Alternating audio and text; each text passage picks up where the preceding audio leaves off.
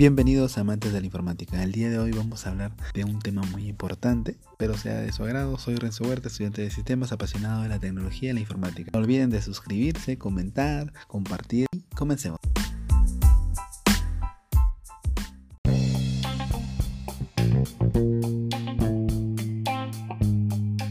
Descripción general.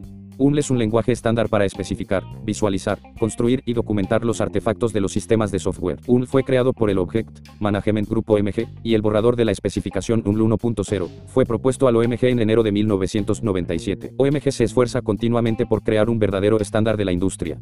UNL son las siglas de Unified Modeling Language. UNL es diferente de otros lenguajes de programación comunes como C++, Java, COBOL, EDC. UNL es un lenguaje pictórico que se utiliza para hacer planos de software. UNL se puede describir como un lenguaje de modelado visual de propósito general, para visualizar, especificar, construir y documentar un sistema de software.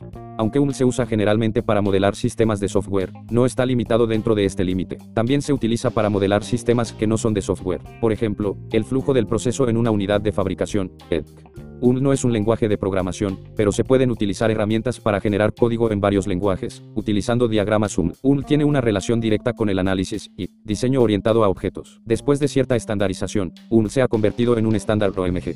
Objetivos de UNL. Una imagen vale más que mil palabras. Este idioma encaja perfectamente con la descripción de UNL. Los conceptos orientados a objetos se introdujeron mucho antes que UNL. En ese momento, no existían metodologías estándar para organizar y consolidar el desarrollo orientado a objetos. Fue entonces cuando UNL entró en escena. Hay una serie de objetivos para el desarrollo de UNL, pero el más importante es definir algún lenguaje de modelado de propósito general que todos los modeladores pueden usar y también debe ser fácil de entender y usar.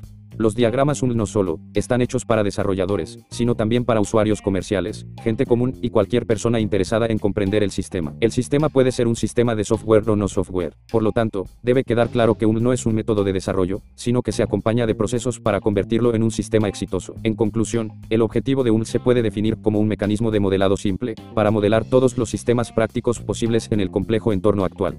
Un modelo conceptual de UNL. Para comprender el modelo conceptual de UNL, primero debemos aclarar qué es un modelo conceptual. Y. ¿Por qué se requiere un modelo conceptual? Un modelo conceptual se puede definir como un modelo que se compone de conceptos y sus relaciones. Un modelo conceptual es el primer paso, antes de dibujar un diagrama UNL, ayuda a comprender las entidades del mundo real y cómo interactúan entre sí. Como UNL describe los sistemas en tiempo real, es muy importante hacer un modelo conceptual y luego proceder gradualmente. El modelo conceptual de UNL se puede dominar aprendiendo los siguientes tres elementos principales. Bloques de construcción UNL. Reglas para conectar los bloques de construcción. Mecanismos comunes de UNL. Conceptos orientados a objetos. UNL puede describirse como el sucesor del análisis y diseño orientado a objetos o un objeto contiene tanto datos como métodos que controlan los datos. Los datos representan el estado del objeto. Una clase describe un objeto y también forman una jerarquía para modelar el sistema del mundo real. La jerarquía se representa como herencia y las clases también se pueden asociar de diferentes formas según el requisito. Los objetos son las entidades del mundo real que existen a nuestro alrededor y los conceptos básicos como abstracción, encapsulación, herencia y polimorfismo se pueden representar mediante un UNL es lo suficientemente poderoso como para representar todos los conceptos que existen en el análisis y diseño orientado a objetos. Los diagramas UNL son representaciones de conceptos orientados a objetos únicamente. Por lo tanto, antes de aprender UNL, es importante comprender en detalle el concepto de O. A continuación se presentan algunos conceptos fundamentales del mundo orientado a objetos. Objetos. Los objetos representan una entidad y el bloque de construcción básico. Clase. La clase es el plano de un objeto. Abstracción. La abstracción representa el comportamiento de una entidad del mundo real. Encapsulación. La encapsulación es el mecanismo de unir los datos y ocultarlos del mundo exterior. Herencia. La herencia es el mecanismo de creación de nuevas clases, a partir de las existentes. Polimorfismo. Define el mecanismo para existir en diferentes formas. Análisis y diseño de O. O se puede definir como una investigación y, para ser más específicos, es la investigación de objetos. Diseño significa colaboración de objetos, identificados. Por lo tanto, es importante comprender los conceptos de diseño y análisis de O. El propósito más importante del análisis O es identificar los objetos de un sistema que se va a diseñar. Este análisis también se realiza para un sistema existente. Ahora, un análisis eficiente solo es posible cuando somos capaces de empezar a pensar de una manera en la que se puedan identificar los objetos. Después de identificar los objetos, se identifican sus relaciones y finalmente se produce el diseño. El propósito del análisis y diseño de O se puede describir como identificar los objetos de un sistema, identificar sus relaciones, Realización de un diseño, que se puede convertir en ejecutables utilizando lenguajes O. Hay tres pasos básicos donde se aplican e implementan los conceptos de O. Los pasos se pueden definir como análisis o diseño o implementación o usando lenguajes o los tres puntos anteriores. Se pueden describir en detalle como durante el análisis O, el propósito más importante es identificar objetos y describirlos de manera adecuada. Si estos objetos se identifican de manera eficiente, entonces el próximo trabajo de diseño es fácil. Los objetos deben identificarse con responsabilidades. Las responsabilidades son las funciones que realiza el objeto. Todos y cada uno de los objetos tienen algún tipo de responsabilidades a realizar. Cuando se colaboran estas responsabilidades, se cumple la finalidad del sistema.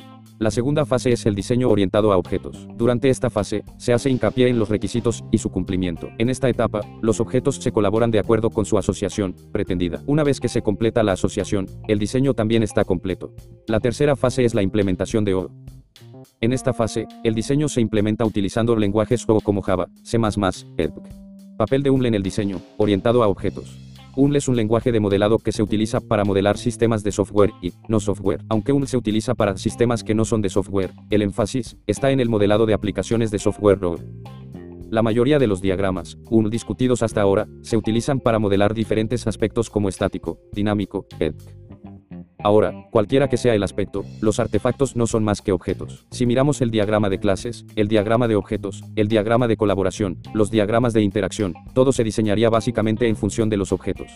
Por lo tanto, es muy importante comprender la relación entre el diseño O y UML. El diseño O se transforma en diagramas UML según el requisito. Antes de comprender el UML en detalle, se debe aprender correctamente el concepto de O.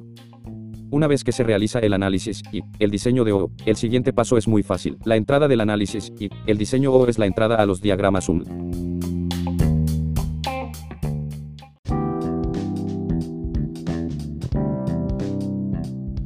Espero que este contenido te haya servido de apoyo. Escucharnos en el próximo episodio que hablaremos de algoritmos y otros temas relacionados. Muchas gracias. Buen día.